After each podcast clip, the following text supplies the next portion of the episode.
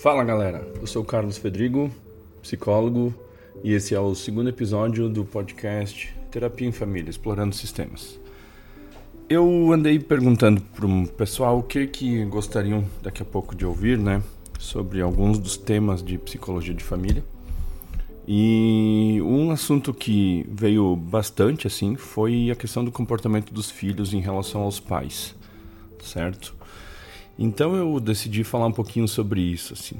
É, eu acho que é bem importante começar por um, um tópico que recorrentemente vem até em conversas, né, com amigos ou mesmo no consultório, né. É, a velha frase assim, ah, mas no meu tempo não era assim. Ah, eu baixava lepau e tava tudo certo. Pois é, mas não é primeira coisa, né? Não é mais o teu tempo, ainda bem, né, que não é. É, se bater resolvesse, tava a solução bem encaminhada já então, né? Porque todo mundo iria fazer isso e não teríamos mais problemas. Mas não resolve, tá?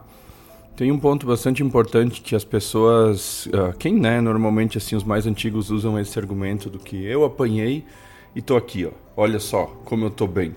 Pois é, bom, primeiro se tu tá em terapia, talvez não seja exatamente um sinal de que tudo esteja certo, né? E só para deixar claro, não é vergonha ou problema nenhum procurar terapia, obviamente. É, mas, será que bater resolve? Será que corrige tudo? Ou será que é mais uma questão de voz de comando, limites, a, o respeito de uma palavra de autoridade, entende?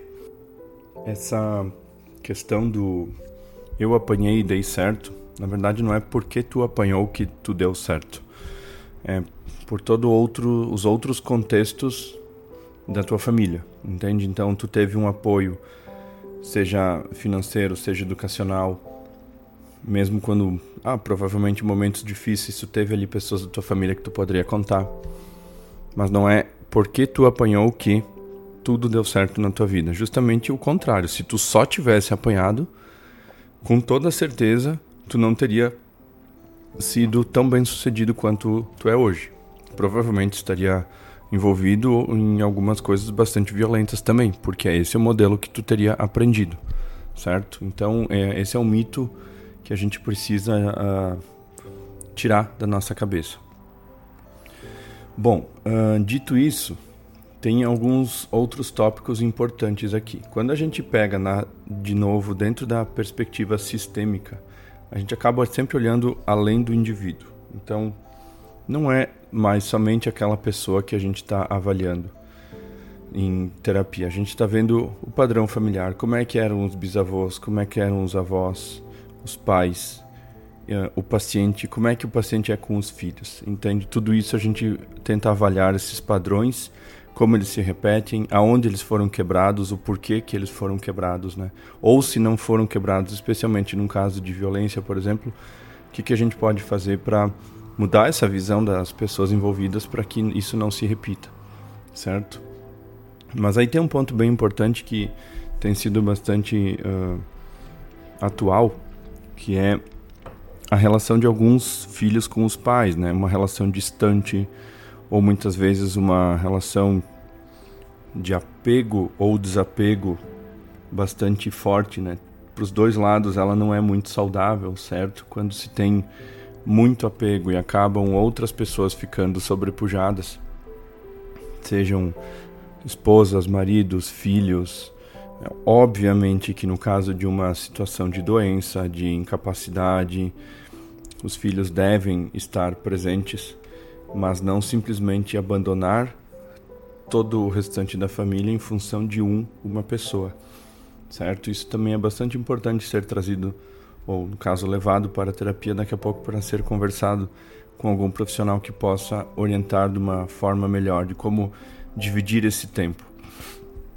É curioso porque eu, no meu TCC de na faculdade de psicologia eu acabei estudando se a terapia familiar era usada né, para pacientes que estão no estágio terminal ou com doenças bastante complexas, né, degenerativas, nessas questões assim. E pouquíssimos hospitais, normalmente os maiores e de referência assim, eles acabavam tendo algum tipo de, pelo que as pesquisas que eu fiz mostraram, né? Algum tipo de setor de psicologia que cuidasse não só do paciente, mas também da família.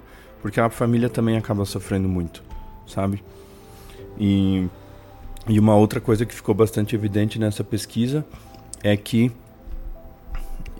o familiar normalmente quando recai sobre um filho ou um sobrinho, primo, alguma coisa assim, irmão, quando recai sobre uma pessoa só, é extremamente cansativo e acaba influenciando demais a vida dessa pessoa negativamente, né?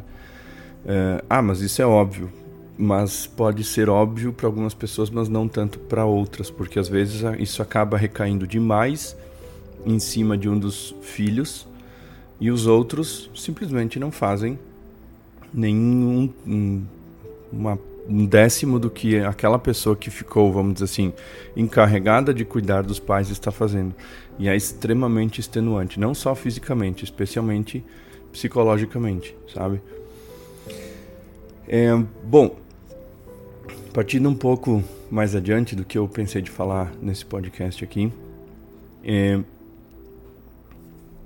como que se constrói, né, ou que se reconstrói então esses vínculos, né, esses relacionamentos saudáveis dentro de uma família, pensando que muito do que os filhos fazem provavelmente é reflexo do que foi dado de educação dos pais, certo?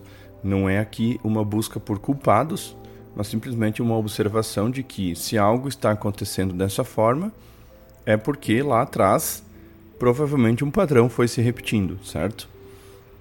Então, os filhos envelhecendo, como que é o comportamento dos do, pais, perdão, os pais envelhecendo, como que é o comportamento dos filhos em relação a eles, entende? Bom, aqui talvez um terapeuta sistêmico ele poderia ajudar de uma forma mesmo que esteja atendendo um paciente individual, um, ver algumas formas de técnicas de comunicação, é, de resolução de conflitos, porque a gente tem estratégias positivas e negativas de resolução de conflitos e além do que, um fortalecimento dos laços familiares. Bom, técnicas de comunicação. Às vezes, sim, a comunicação precisa ser assertiva, mas nem por isso ela precisa ser sem educação, certo? Resolução de conflitos. Eu mencionei técnicas positivas e negativas, sabe? Às vezes, eh, os mais velhos eles têm um jeito mais difícil de lidar, como eu costumo ouvir. Bom, mas assim, tenta colocar num contexto como que eles foram criados? Entende? Será que eles não estão repetindo um desses padrões? Ah, mas aí eu estou dando carta branca. Não, não é isso. Eu só estou tentando fazer com que o paciente entenda que uma pessoa com 70, 80 anos é bem mais difícil dela mudar do que daqui a pouco o paciente mais jovem ter um outro entendimento de como que isso é falado para ele, como que ele ouve, como que ele vai absorver o que foi falado para ele. Então, tem uma grande diferença ali. Não é suportar ou simplesmente ficar aguentando ofensas ou desaforos ou qualquer outra coisa, violências de várias formas, porque ah, porque o meu pai, porque a minha mãe é velho. Não, não é isso. Mas é daqui a pouco até mesmo com atendimento domiciliar de um terapeuta de família, tentar uma conversa com os mais velhos, entende? Ah, mas tu acabou de dizer que com 70, 80 anos a pessoa não muda. Não, de fato é muito difícil, mas ver alguém de fora, daqui a pouco vendo aquela dinâmica familiar e apontando algumas questões que podem ser melhoradas, é bem mais fácil da pessoa aceitar do que o filho ou a filha chata que reclama daquilo todo dia está falando a mesma coisa.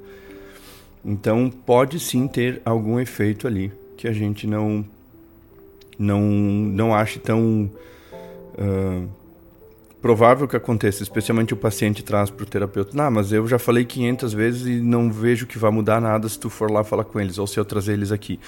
Pois é, mas aqui eu não falei 500 vezes, eu sou uma pessoa de fora, o terapeuta é uma pessoa externa, que daqui a pouco vai até conseguir externalizar algumas situações para não culpabilizar ninguém. Mas aí volta para aquele terceiro ponto que eu queria falar, que seria o fortalecimento dos laços familiares. Dentro dessas questões de padrões familiares e mitos que são passados, temos um bastante complicado aqui na região do, da Serra Gaúcha e, de novo, eu acho que o Brasil como um todo tem essa dificuldade, que é que são alguns tabus, certo? No outro episódio eu mencionei que eu quero falar sobre alguns deles, mas agora talvez um tabu bastante importante de se mencionar aqui é a morte, certo? Porque uh, não se fala sobre a morte na cultura geral do brasileiro, assim é é algo que é deixado para depois. Normalmente, quem fica que vai resolver os pepinos, entende? Então, assim, uma separação de herança, por exemplo, uma destinação de isso para o A, isso para o B, isso para o C. É, tem gente que acaba não fazendo isso justamente por uma negação do que, que está prestes a enfrentar, a morte, certo?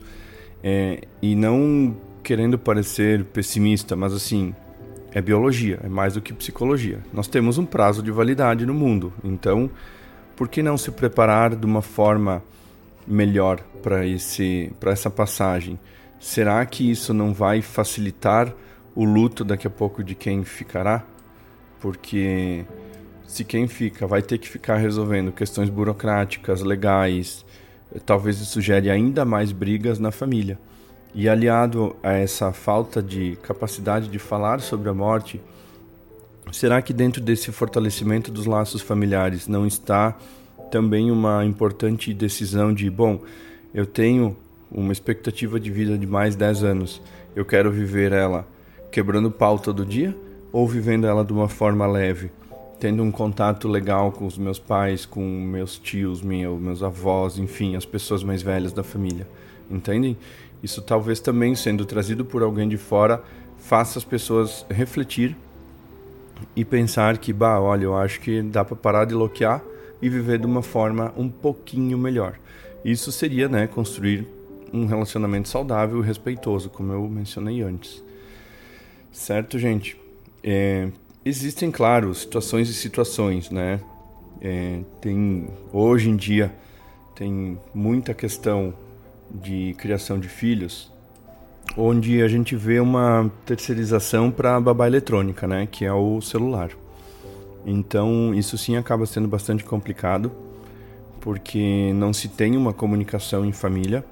Então, uh, todo mundo já viu, se você não percebeu isso, talvez vocês estejam fazendo, mas de chegar num restaurante e dar o celular para o filho, para a filha, e fica só falta babar pelo canto da boca, né? Enquanto come, na verdade não come direito porque fica só olhando fixamente para uma tela.